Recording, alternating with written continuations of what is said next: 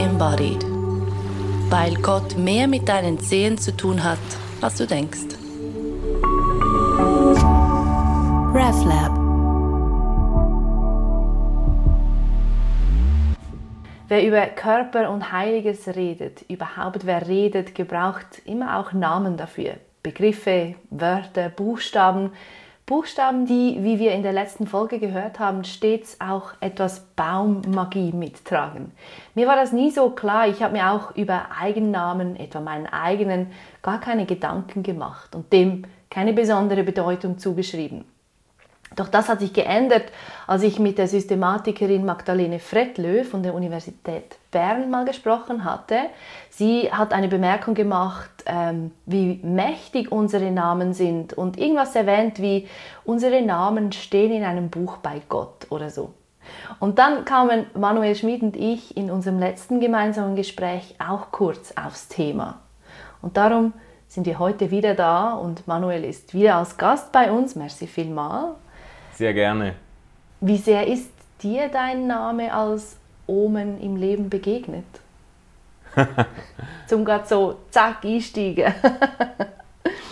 ja, also ich habe das schon relativ früh mitgekriegt, dass mein Name, äh, also Manuel kommt ja aus dem Hebräischen von Immanuel und bedeutet eigentlich Gott ist mit uns. Und das habe ich schon relativ früh mitgekriegt, dass mein Name so eine, eine religiös, geistlich, spirituelle Bedeutung hat. Und sage jetzt mal, in der Zeit, in der ich den christlichen Glauben dann auch für mich irgendwo ähm, angenommen habe, mich damit identifiziert habe, da wurde mir das dann auch einigermaßen wichtig. Ich fand das schön so, dass jedes Mal, wenn jemand meinen Namen ruft oder wenn ich mich selber vorstelle und sage, ich bin der Manuel, dass ich damit eigentlich auch inhaltlich eine Aussage mache, fast schon ein Bekenntnis. Also Gott ist mit uns oder Gott ist mit mir. Ja, das äh, fand ich eigentlich doch doch irgendwie noch schön, auch wenn mir das natürlich nicht immer bewusst ist, wenn ich den Namen höre oder ausspreche, aber dass da noch so eine andere Bedeutungsdimension drunter liegt, also das war mir sicher nicht unangenehm, sondern kam mir irgendwie gelegen. Ja.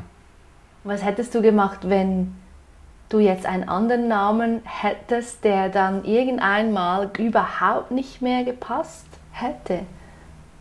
Ja, das ist, eine also. gut, das ist eine gute Frage. Ich meine, das ist ja äh, eben, das sind ja auch ganz andere Lebensverläufe denkbar. Also es wäre ja auch äh, völlig denkbar und plausibel, dass ich jetzt, ähm, ich habe in unserem letzten Gespräch von unserer äh, Familienauto-Unfallgeschichte mhm. erzählt. Genau. Es wäre völlig denkbar gewesen, dass ich dann irgendwann zum Schluss komme, also mit Gott äh, will ich überhaupt nichts zu tun haben und mit Religion kann ich gar nicht, weil äh, mir diese ganze Geschichte, diese Leitgeschichte auch so im Nacken ist und ich das nicht vereinbaren kann mit der Vorstellung eines gütigen Gottes und so. Ich will überhaupt nichts zu tun haben mit all dem und dass es mir dann irgendwo auch unangenehm wird, dass Gott quasi in meinem Namen drin steckt. Ja. Mhm, mhm ähm, mhm. Äh, ich, ich, kann, ich kann schwer sagen, ich, ich denke, wahrscheinlich hätte ich dann halt, so wie das heute ja viele tun, hätte ich dann gesagt, ja gut, ist nur ein Name. Ja, ist, ist ja nur, also der, der hat sich ja. quasi von seiner ursprünglichen Bedeutung gelöst, genauso wie wir äh, im Sprachgebrauch ganz viele Begriffe gebrauchen, die eine faszinierende Etymologie haben und irgendwie auf gegenständliche Dinge zurückgehen. Aber das ist quasi, die, die Begriffe haben ein Eigenleben entwickelt und die ganze Bedeutung darunter, die wird kaum mehr bewusst mitgeführt. Ja. Vielleicht hätte ich mich, mir dann einfach so geholfen und gesagt, ja gut, also irgendein Name muss es ja sein. Und im, im, im christlichen Abendland sind halt immer noch sehr viele Namen verbreitet, die eigentlich irgendwo einen biblischen Hintergrund haben. Also du bist ja auch auf den Namen Deborah getauft oder äh, benannt. Mhm. Und das ist ja auch ein biblischer Name. Gell? Ja, ja, ja, ja. Ja, und, und ich finde, wenn, ja, wenn, wenn du sagst, ja, ja, das ist ja nur ein Name und diese, diese haben sich auch etwas gelöst von den ursprünglichen, eben schon fast magischen, ähm, vielleicht auch sowas wie Wünsche, die uns unsere Eltern mitgeben ja. oder die Namensgebenden trotzdem, wenn man dann beginnt, so diese Begriffe und Namen etwas aufzudröseln, dann, dann, dann schwingt das schwingt so viel mit. Und gerade bei meinem Namen hat sich schon irgendwann gezeigt, nein, nein, ja. das ist nicht mehr mein Name. Weil. Ja, was, be was bedeutet dein Name? Ähm, Biene oder Fle die Fleißige. Ah ja, ja. Das wusste ich nicht mehr. Und ich meine natürlich so in, in, in der Geschichte im Ersten Testament ist das ja eine Kriegerin, oder? Ja, oder? ja, ja. Deborah. Wenn ich mich richtig erinnere. Richterin, Kriegerin, auf jeden Fall eine, ja schon auch eine bemerkenswerte Führungspersönlichkeit eigentlich. Das schon. Aber es ist faszinierend, oder? Wenn du dir dann das, wenn du das dann beginnst für dich selbst zu entdecken, deinen eigenen Namen mit seiner ganzen Geschichte und sie dich auch mit dem, mit dem Sinn und, und der Bedeutung dahinter auseinandersetzt und plötzlich merkst, ja, nein, irgendwie, irgendwie bin ich nicht mehr so, will ich gar nicht mehr so die Arbeiterbiene sein. Ja, ja, ja. Das ist fertig. Ja, also ich, ja. Also das müssen wir unbedingt noch vertiefen, weil, weil ich das ja bei dir auch ähm, spannend finde, dass du dann wirklich zum Schluss gekommen bist, dass du dich anders nennen möchtest. Ich glaube, ich habe das vorhin so gesagt, eben da löst sich dann die Bedeutung vom Namen ab und so, aber es sind auf jeden Fall immer noch so Spurenelemente dieser alten Überzeugung, dass im Namen irgendwo die Präsenz der Person, die Persönlichkeit, ja. die Identität der Person mit drin verpackt ist, da, das, das ist schon noch vorhanden. Also ich habe das mitgekriegt, als wir dann Kinder äh, kriegten, da ist dann kurz, also spätestens die Wochen oder Monate vor der Geburt, äh, bricht dann schon die große Nervosität los. Ja, wie, wie nennen wir jetzt die Kinder? Ja. Und das ist ja ein ganze, eine ganze Sparte im Buchmarkt, diese, diese Namenslexika oder diese Eigennamen Bücher 10.000 Eigennamen und ihre Bedeutung. Und da merkt man dann, das ist dann den Eltern doch irgendwo noch wichtig. Natürlich, man hört auf den Klang, man findet jetzt irgendwie, ich sage jetzt extra keine Beispiele, weil das ja sehr subjektiv ist und auch verletzend sein könnte, aber es gibt ja Namen, wo man denkt, oh nein, egal was das bedeutet, ich sage jetzt mal Clotilde oder so. Das gibt es ja nicht mehr, nicht mehr viele. Da, da, das ist mir jetzt egal, was das bedeutet. So soll einfach meine Tochter nicht gerufen werden. Man will ja dann doch auch bei einem Namen, der schön klingt, der wohlklingend ist, will man jetzt nicht gerade, dass es bedeutet die hässliche oder der humpelnde oder die, die, die pflügende Kuh oder irgendwie so, sondern man, man möchte irgendwie, dass mhm. es, ja, dass es etwas, etwas Gehaltvolles zusammenfasst, so wie du das gesagt hast, vielleicht auch ein Wunsch oder sogar eine Berufung für diesen Menschen irgendwie auf den Punkt bringt. Das ist sogar bis heute den Leuten noch, noch ein Stück weit wichtig. Ja, ja, ja. Und, es, und, und den, den Namen oder die Namen, die du dann aussuchst als Eltern, transportieren ja vielleicht auch etwas von, wie soll ich sagen, nicht nur Wunsch, sondern vielleicht auch etwas von Erwartung an dieses neue Wesen mit. Ja. Und auf eine ja. Art ist es ja auch relativ verrückt, dass du etwas benennst, was du noch gar nicht kennst. Ja, ja. Also. Ja. Das stimmt. Du, du, du beginnst damit einen Namen zu suchen für, für ein Wesen, das erst im Entstehen ist. Oder die meisten Eltern, die geben einen Namen, wenn das Kind noch nicht auf der Welt ist. Ja, ja, genau. Und das ist so, wenn ich mir das so überlege, ist es völlig verrückt. Irgendwie nicht? Ja. Oder wie war das für euch? Das nimmt mich mega wunder. Das war gar nicht so ganz spannungsfrei, die Frage der Namenssuche, weil ich dann eher so ein bisschen so als als Theologe und so dachte, ja, so ein biblischer Name muss es natürlich schon sein. ja. ähm, und irgendwie eine gewichtige Figur. David hat mir sehr gefallen vom Wortklang und natürlich von der biblischen Figur her. Und ich habe mich dafür David ausgesprochen und meine Frau war dann eher so, nee, also ganz sicher nicht sowas, so ein, so ein biblischer Allerweltsname. Wir sind ja beide so in dieser, in einer ganz frommen Bubble aufgewachsen. Da hat jeder Zweite hat irgendwie David oder halt dann, äh, äh keine keine Ahnung, die Evangelisten Matthäus, also Matthias, Markus oder so oder Lukas und so, Johannes. Äh, nee, also ganz sicher nicht. Und dann haben wir unseren Sohn ja dann Luan genannt. Ähm, in der Schreibweise L-O-U-A-N. Das kommt, äh, wenn ich das richtig in Erinnerung habe, irgendwie aus dem Altfranzösischen und hat mit Licht zu tun. Das fand ich dann auch noch schön. Ich habe mich dann beim Zweitnamen mit David doch noch durchgesetzt. Aber das ist noch oft so, dass man die Väter mit den ja, Zweitnamen abspeist. Ich erinnere mich, genau. als mein Babybruder zur Welt kam, war das auch so, ja, ja, du kannst ihm ja, den zweiten Namen also das, geben. Das, ähm, das, aber da bin ich jetzt eigentlich ganz glücklich mit geworden und unsere Tochter heißt Lina Emma. Das sind beides ähm, jetzt keine biblischen Namen, wenn ich mich nicht irre. Die haben wir, glaube ich, wirklich vor allem aufgrund des, des Klanges irgendwie ausgewählt. Also, mhm. ja, aber es gibt ja, also ich meine, biblisch ist ja, oder zu, nicht nur biblisch, sondern in den Zeiten der Antike, im äh, alten Orient und so, da sind Namen natürlich noch viel, viel bedeutungsvoller gewesen. Da ist wirklich so dieses Nomen est Omen, also genau. der, der Name ist ein Zeichen, der Name sagt etwas aus über über auch die Berufung eines Menschen, über, über das, was ihn zutiefst ausmacht. Ja? Mhm. Und manchmal wurde das dann auch abgeleitet aus Ereignissen, die jetzt äh, zur Zeit der Geburt vielleicht sich ereignet haben oder so. Also be äh, bekanntesterweise ähm, ist ja die Geschichte von, von Jakob, der als Zwilling von Esau zur Welt kommt und der quasi, der, der dem, dem Esau die Ferse hält bei der Geburt. Also so quasi versucht hat, ihn noch zu überholen, weil natürlich die Erstgeburt im äh, alten Israel ganz, ganz entscheidend war. Und der Jakob hat quasi versucht, sich da noch ein,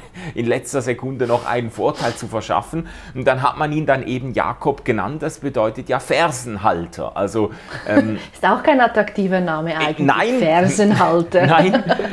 Aber äh, da war natürlich auch schon so irgendwie dieses Verständnis drin, einer, der bei der Geburt quasi schon sich nicht mit dem zweiten Platz zufrieden geben will und der quasi noch äh, unrechtmäßig überholen will bei der Geburt, das wird ein schlauer Fuchs, das wird ein durchtriebener Typ, das wird so, so dieser Fersenhalter, das war nicht unbedingt als Kompliment wahrscheinlich aufzufassen. Da hat man dann sehr viel reingelegt ja, und gedacht, ja, das wird, das wird ein, ein gerissener Typ. Ja, Berufung ja. sagst du in der Antike, wahrscheinlich dann dort auch sehr stark der soziale Status, auch der Herkunftsfamilie, oder? Wie du hast im Vorgespräch ähm, erwähnt, wie man auch heute noch an, an den Namen der Kinder ablesen kann, welchen Status die Familie sich selbst gibt oder tatsächlich hat. Oder wie möchte ich auch wahrgenommen werden über meine Kinder. Ja. Welche Namen gebe ich denen? Und dann plötzlich heißen die alle Sebastian und was weiß ich was. Ja, ja, ja.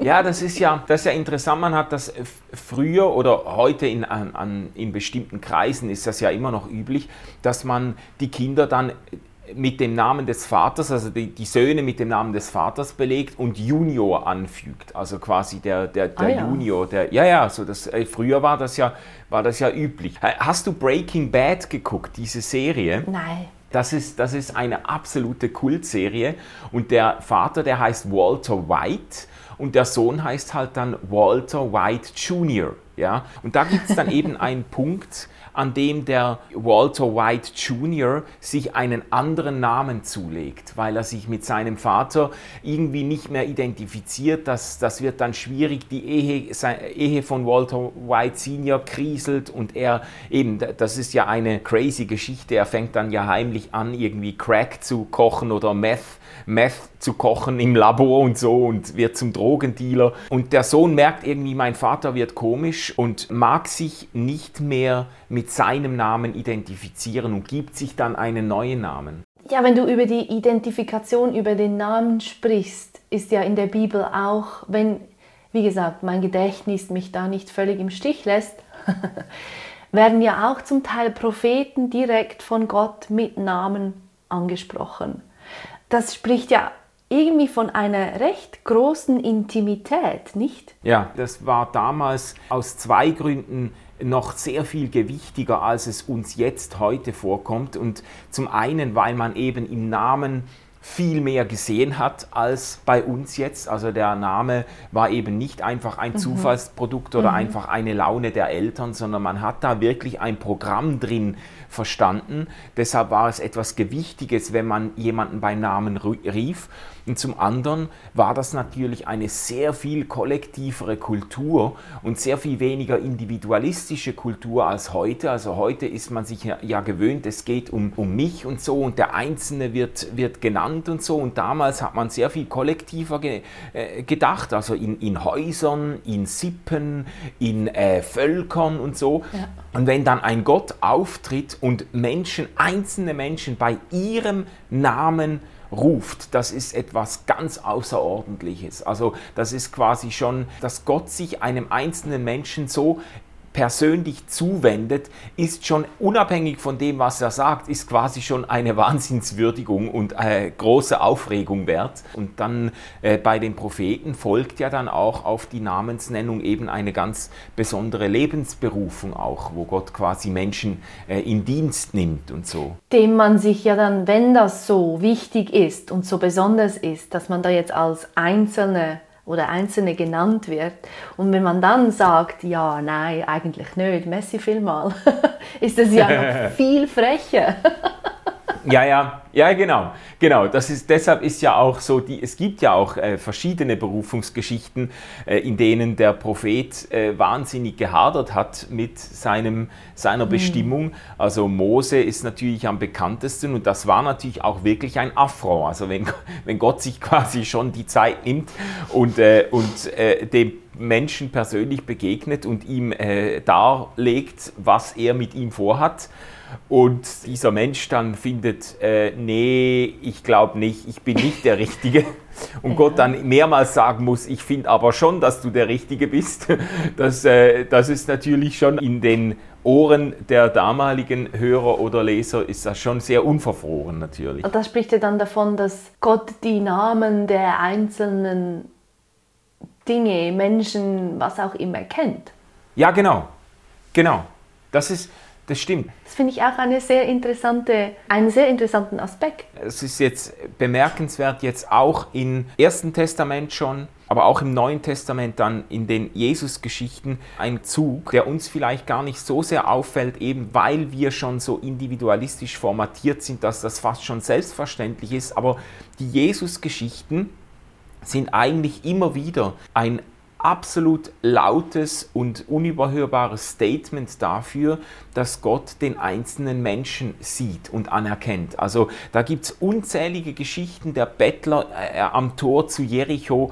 Da laufen jeden Tag Tausende von Leuten vorbei und es ist einfach klar, dass man sich um diesen Menschen nicht kümmert. Und der Einzige, der nicht vorbeigeht, sondern diesen Menschen sieht, ihn aufrichtet, ihm auf Augenhöhe gegenübertritt und ihn anspricht, persönlich anspricht, das ist Jesus von Nazareth. Und es gibt ganz viele solche Stellen, wo das deutlich wird, Jesus sieht den Einzelnen und wendet sich ihm zu. Das ist ein, ein bemerkenswerter Zug der Art und Weise, wie Gott jetzt in, in, in im Christentum beschrieben wird. Ja, genau. Es gibt ja dann natürlich auch diese Stellen, die finde ich jetzt im Blick auf die Namensgebung besonders spannend, in denen Gott Menschen gegenübertritt und ihnen einen neuen Namen zuspricht. Ja, ja, ja. Also ja, ja. natürlich beim, beim Stammvater Abraham wird das äh, zum ersten Mal so aktenkundig dass, dass Gott eben dem Abraham, dem, dem kinderlosen Abraham im hohen Alter einen anderen Namen gibt und sagt, ich nenne dich von jetzt an Abraham,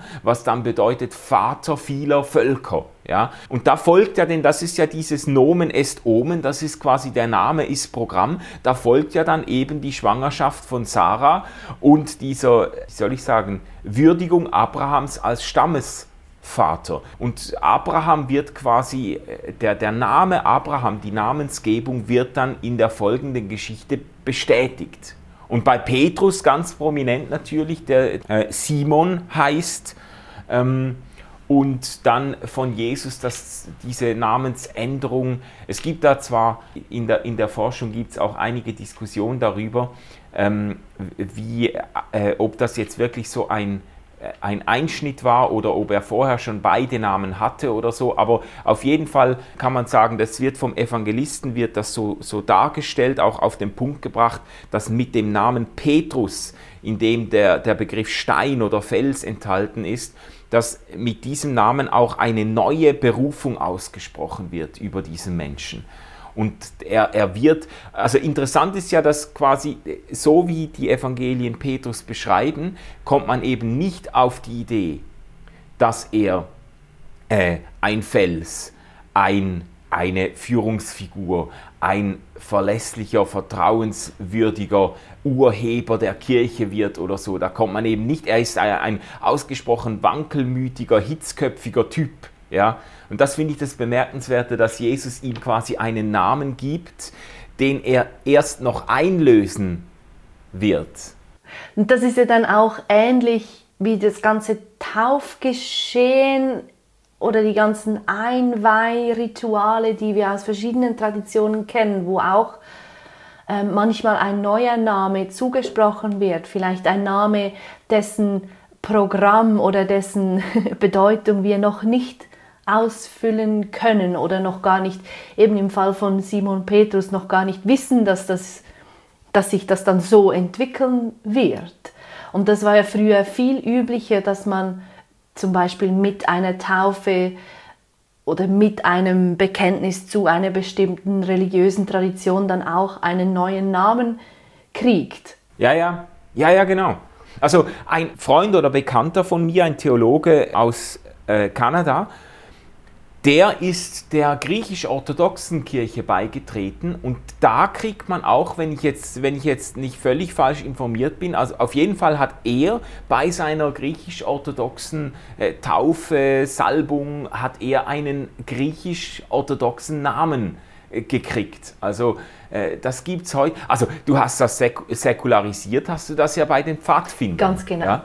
Da kommst du in die Pfadi und dann kriegst du einen Pfadi-Namen. Und ich kann mich erinnern, also ich bin, ich war halt nie der, bei den Pfadfindern, aber ich kann mich erinnern, einige meiner besten Schulfreunde, die haben diesen Namen dann auch mit großem Stolz getragen. Also, Absolut, und das ja. war auch so ein bisschen ein Zeichen von, äh, die Leute aus der Pfadi haben ihn dann auch mit seinem Pfadi-Namen genannt. Da wusste man immer, das ist so ein Kennzeichen einer, einer Gemeinschaft, da ist ein, die nennen sich, geben sich einen anderen Namen. Ja, ja, ja, ja. Ja, ja und ich kenne das zum Teil von Spitznamen von Freunden von mir, ähm, die mir, also ich vergesse dann, wie sie eigentlich heißen. Ich weiß dann gar nicht mehr, dass, als Beispiel, in, ich habe ganz lange Zeit in einer Bar gearbeitet und dort haben wir einen Mitarbeiter einfach Typ genannt, weil er so ein Typ ist. und, und wenn man mir sagt, ja, Philipp, dann ich weiß gar nicht, wer Philipp ist. Ich kenne nur Typ. das ist aber jetzt ein, das ist in dem Sinn bemerkenswert. Sehr weit gelöst von all dem, was wir jetzt besprechen, nee, aber, aber, es ist auch... Das finde ich noch spannend, weil das ist ja ein völlig generischer Name. Das ist ja eben, ein, also Typ sagt man ja, wenn man den Namen nicht weiß eigentlich. Das finde ich noch spannend. Ich sage immer, äh, ja, du bist ein guter Typ und so. Wenn ich, wenn, es gibt ja so diese Verlegenheitsformulierungen, wenn man den Namen vergessen hat hey, Alter oder hey, guter Mensch oder tolle Frau oder irgendwie so, dann, dann ich habe dann so eine Reihe von Sprüchen, äh, die ich bringen kann, wenn ich, wenn ich mich an den Namen nicht erinnere. Das ist auch ein bemerkenswerter Aspekt dieser äh, Geschichte um die Namensgebung, dass es für Menschen äh, richtiggehend beleidigend sein kann, wenn du ihren Namen nicht erinnerst. Also äh, es gibt doch diese Situationen, ich habe das in beide Richtungen schon erlebt, da fällt dir ein Name nicht mehr ein, den du eigentlich wissen müsstest. Mhm, und ich mhm, habe dann mhm. auch schon in einem Anflug von Panik irgendwelchen äh, Bekannten SMS geschrieben und gesagt, wie heißt jetzt deine Schwester nochmal oder irgendwie so oder dein Bruder, oder, weil ich wusste, wir sind uns schon zu oft begegnet für das es noch anständig wäre, den Namen zu vergessen. Ich habe auch wirklich schon erlebt, dass das wie beleidigend ist, weil, ja. weil halt schon die Erinnerung des Namens, Absolut.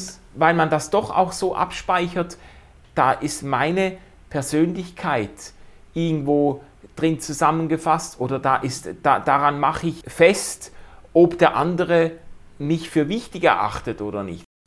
Ja, das ist witzig, wie sehr wir unseren eigenen Wert oder eben unsere eigene Wertschätzung an, an Dingen festmachen, wie werde ich erinnert, wird mein Name erinnert, obwohl das hat ja überhaupt, also meistens hat das ja überhaupt gar nichts damit zu tun, ob ich jetzt den Namen noch weiß oder nicht oder Also, ja, ja. Ja, ich habe, also das muss ich jetzt doch noch erzählen. Ich habe ja einmal, äh, und das war mir so abgrundtief peinlich, dass es mich jedes Mal friert, wenn ich davon erzähle. Aber, aber ich, hab, ich war mal eingeladen an einem Geburtstagsfest eines Freundes und da waren viele Leute dabei, die ich nicht gekannt habe.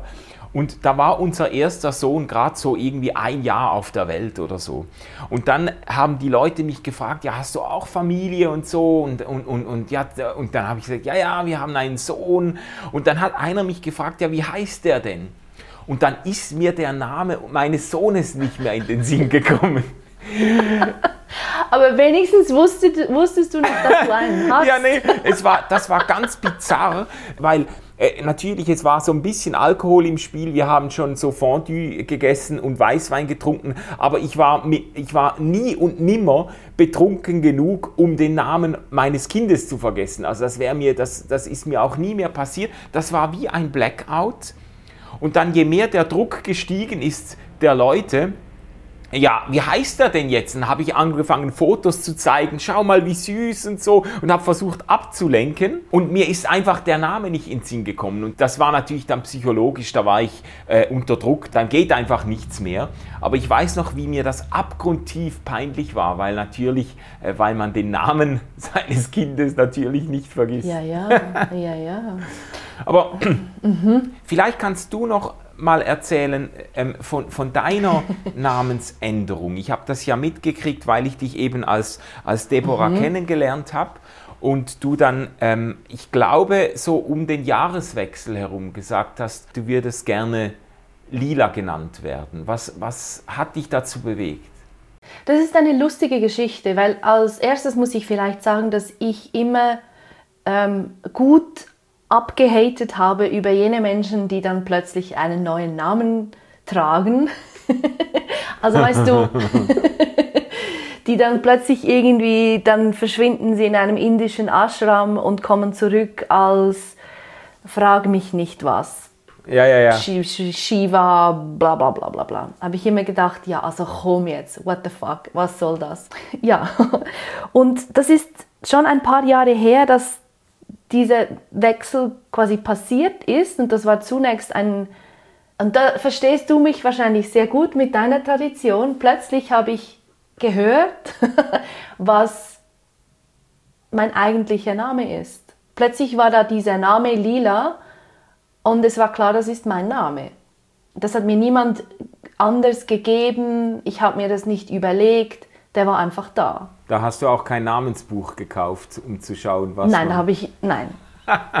nein, ich habe kein Namensbuch gekauft. Ich habe dann schon irgendwann mal gegoogelt, was bedeutet das. Es heißt ähm, göttliches Spiel und ist ja ist auch sehr sehr passend für dieses eben die fleißige Arbeiterbiene. Die hat jetzt die hat ihren Teil geleistet.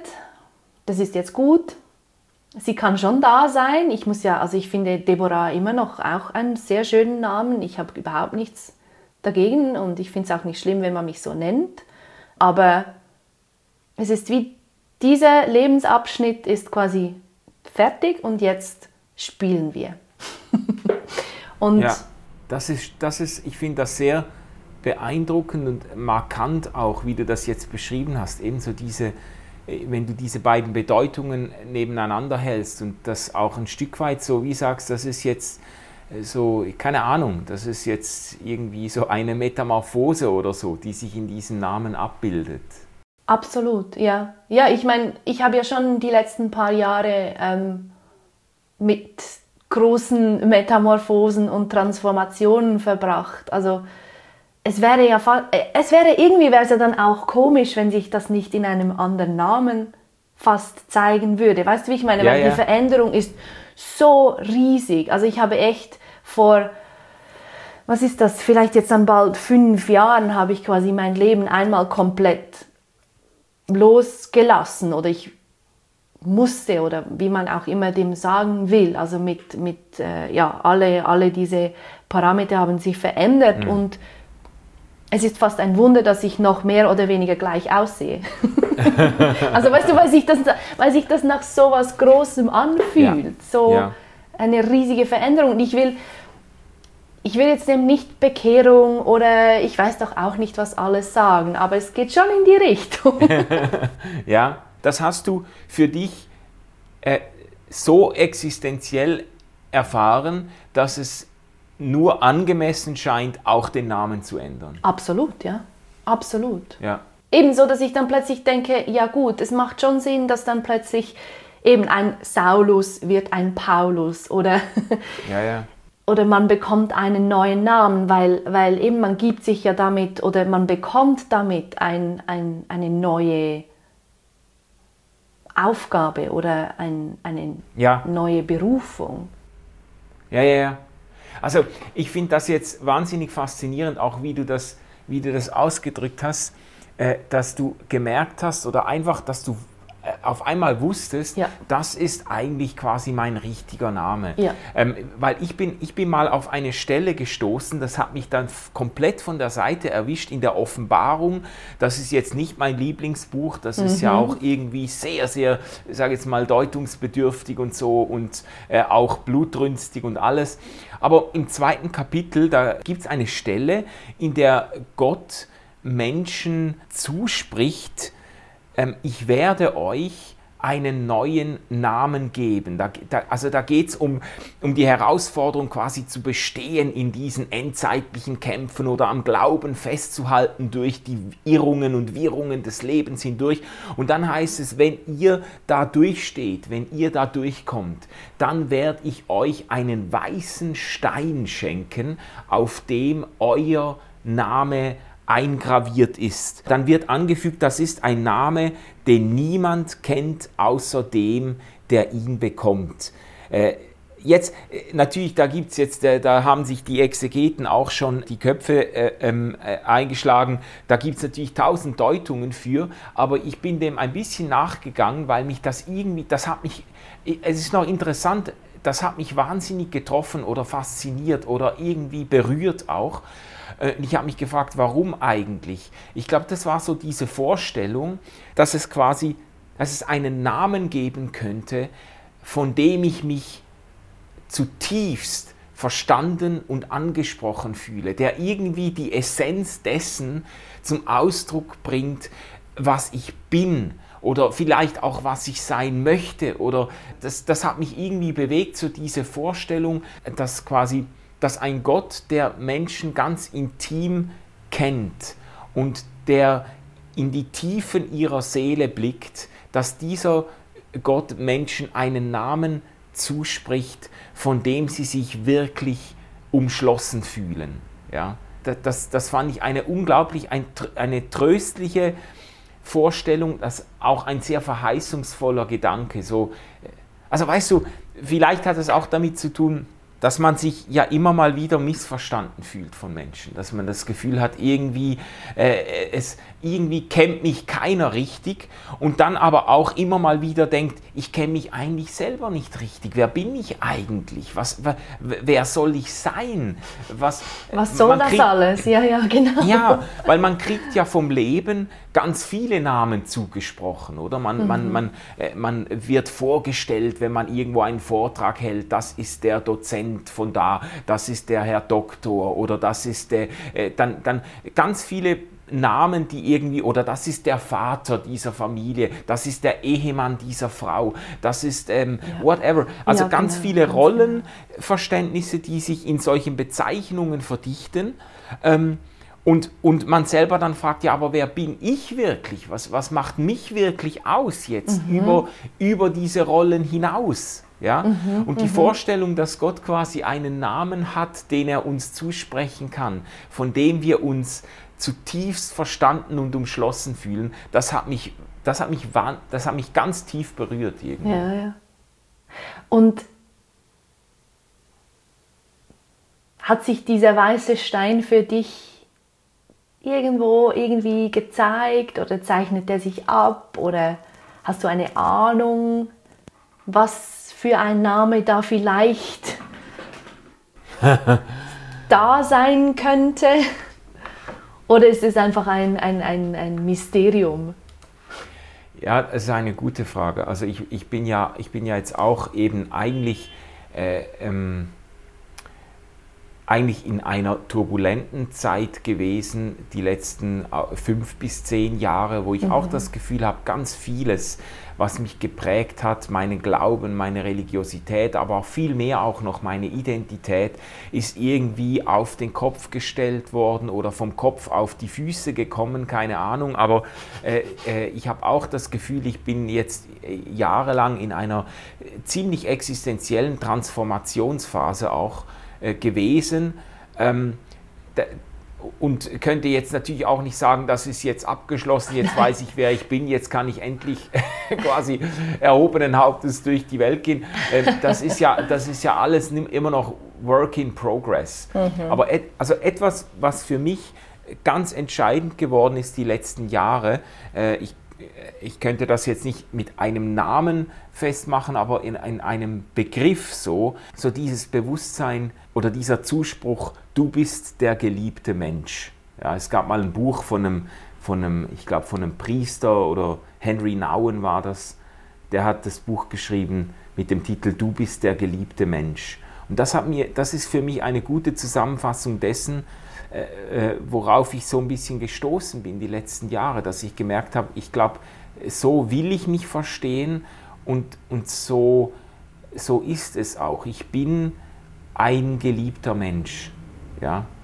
Also das, das meine ich jetzt nicht nur geistlich, religiös überhöht oder so. Es gibt ja Gott sei Dank auch wirklich äh, äh, reale Menschen auf diesem Planeten, die, denen ich am Herzen liege. Aber es geht halt auch über das hinaus. Das, es hat für mich eine transzendente ja. äh, Bedeutung. Ja. Ich, ich bin quasi, das steht, das ist etwas, was über meinem Leben steht. Und in den Kämpfen und Zerbrochenheiten des Lebens mir immer wichtiger geworden ist.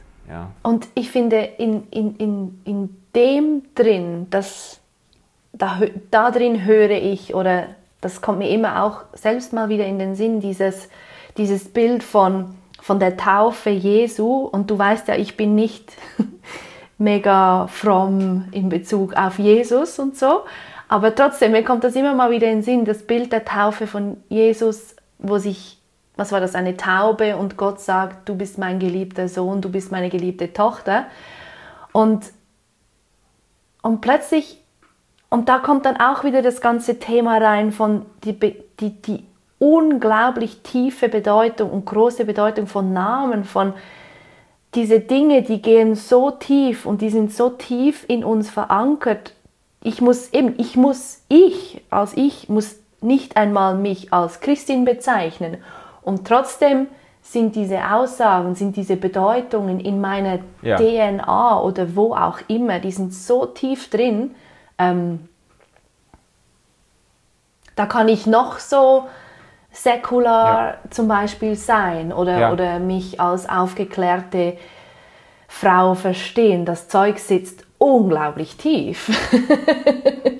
Und das ist ja auch eben, das ist ja nicht eine Hypothek, sondern auch ein ein Kapital oder das ist ja, Absolut, das, ja ja auch genau. nicht, das wäre ja auch gar nicht unaufge, unaufgeklärt oder in einem irgendwie ähm, in einem unguten Sinne fromm oder so, sondern äh, das, das hat ja etwas ganz Existenzielles, dass man sich mhm. irgendwie, dass man, wie soll ich sagen, da, dass man, dass man vielleicht schon die Überzeugung hegt, ähm, ich erfinde mich nicht einfach nur selber oder ich muss mir meine Identität ja.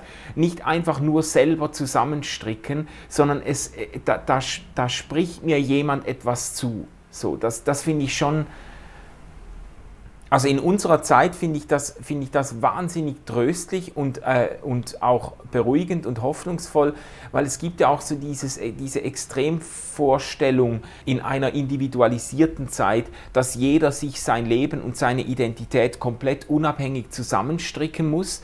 Und viele Leute sind überfordert damit, weil sie merken, ja, aber wer bin ich denn, wer soll ich sein, wenn, wenn meine Eltern, früher war das ja klar, die Eltern haben quasi deine Identität und deine seinen Lebensweg vorgespurt. Ja. Da war klar, der, der Sohn des Bäckers, der wird Bäcker und wenn der in Hinterpfupfendülligen geboren wurde, dann wird er da auch seinen Lebensabend verbringen und beerdigt werden. Da war alles festgelegt, die Identität, das war mhm. quasi mhm. von mhm. der Generationenfolge her, war schon klar, wer du bist und als welche Person du ins Grab sinken wirst. Und heute ist, das ist ja eine Errungenschaft, dass da Freiheiten da sind, dass man sich auf den Weg machen kann, seine Stimme und seine Berufung suchen und finden kann. Aber wenn man, wenn man das als einen Prozess versteht, der quasi völlig losgelöst ist und indem man, indem man einfach dann untergeht, dann ist das kein Evangelium mehr, dann ist das keine, dann ist das kein, dann wird die, aus der Befreiung sehr schnell eine heillose Überforderung. Ja, ja, so diese, ja, weißt du, so dies, das, was und du beschrieben hast, dass man dann merkt, da, da, da tritt, also da kommt mir ein Zuspruch entgegen, ein Name, der, der irgendwie festhält, wer ich wirklich bin. Ja, ja. Ja, indem ich wirklich erkannt bin, genau. Ja, ja. Ja, und ich meine, diese, diese viele, die große Freiheit, die wir haben in dem Land, in dem wir leben, kommt auch mit einer großen Verantwortung und also im Sinn von, ich brauche recht viel Reife und ziemlich viele Skills, um mit dieser Freiheit umzugehen. Und wenn ich sage, ich brauche viele Skills, heißt das nicht, ich als ich muss alles wissen und managen, sondern eher wieder so, dass ein bisschen, ah ja, nein, da gibt es ja, noch, ja noch was mehr. da, ich, wir sind ja nicht alleine. Es gibt da noch was auch immer. Ja. Was auch immer. Ja, und, exakt. Ja. ja, voll. voll. Und wenn ich sage, da gibt es ja auch noch was auch immer, dann spricht das ja auch von der, von der Schwierigkeit, Gott, dem Heiligen, dem Universum, der Quelle einen Namen zu geben. Und trotzdem scheint es wichtig zu sein, dass wir auch Gott benennen können. Ist dir das, ist dir das persönlich wichtig? das ist schon ein wichtiger Gedanke für mich, weil ich halt das Gefühl habe, dass ähm, jetzt so eben in, in den biblischen Überlieferungen ist das ein ganz springender Punkt. Das ist natürlich das, das religionsgeschichtliche oder äh, ähm, glaubensgeschichtliche Großereignis, als Gott dem Mose im Dornbusch seinen Namen offenbart. Und das ist ja ein sehr schillernder Name, ich bin der ich bin oder ich werde sein, der ich sein werde und so. Also ähm, da, da, das ist ja immer noch sehr interpretationsoffen, aber das war auch im damaligen Verständnis, war das jetzt keine Kleinigkeit, dass jetzt plötzlich der Gott mhm. Israels quasi einen, einen ansprechbaren Namen erhält. Und dann sind natürlich viele Namen auch dazugekommen. Das ist ja dann, und in, in, in Jesus Christus wird das ja dann sehr, sehr zugespitzt, wenn Gott quasi Mensch wird und als Mensch benannt wird und so. Das ist dann äh, noch einmal bemerkenswerter. Aber es ist halt, weißt du, im, nicht nur im antiken Verständnis, glaube ich, auch im heutigen Verständnis, wenn jemand einen Namen hat, dann kann man ihn auch anrufen oder sie. Also ich will das jetzt nicht auf männlich festlegen. Gell? Aber wenn jemand ein, einen Namen hat, dann kann man sie oder ihn auch anrufen, dann kann mhm, man sie mhm. oder ihn ansprechen, dann, dann, dann, ähm, dann bekommt man einen Bezug zu dieser personalen Wirklichkeit. Oder?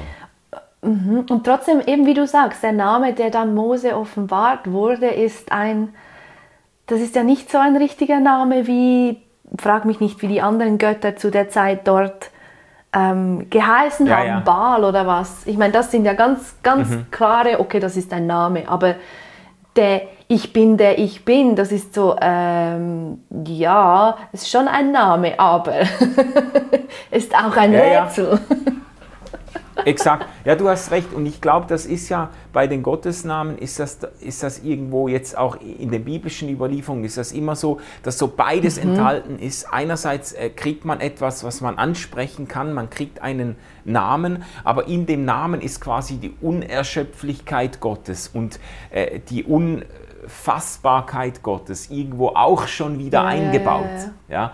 Also, ähm, weil das ist ja dann auch die Gefahr, ähm, äh, das hat ja auch dann mit dem Bilderverbot zu tun. Man hat einen Namen und dann macht man noch eine Statue und dann hat man quasi Gott festgemacht. Dann kann man den in den Tempel stellen Gut ist. und dann ist ja, genau. er dort. Genau.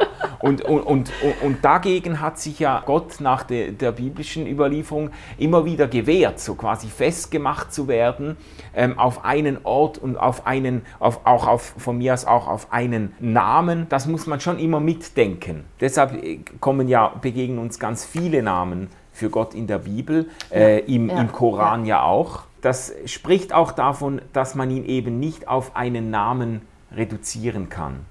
Ja, ja, das ist wieder das, das Paradox von wir, wir, wir als Menschen möchten gerne etwas wissen, möchten gerne etwas Fassbares haben und in diese Beziehung treten, wie du, ähm, wie du erwähnt hast vorhin, dass wenn wir einen Namen haben, können wir, können wir Gott anrufen oder eben in diese Beziehung treten und gleichzeitig ist aber auch immer das halt das Unpersönliche oder das viel Größere auch dabei und mit unseren herzigen Köpfen können wir immer nur entweder oder denken. Ja, ja, ja, ja das stimmt.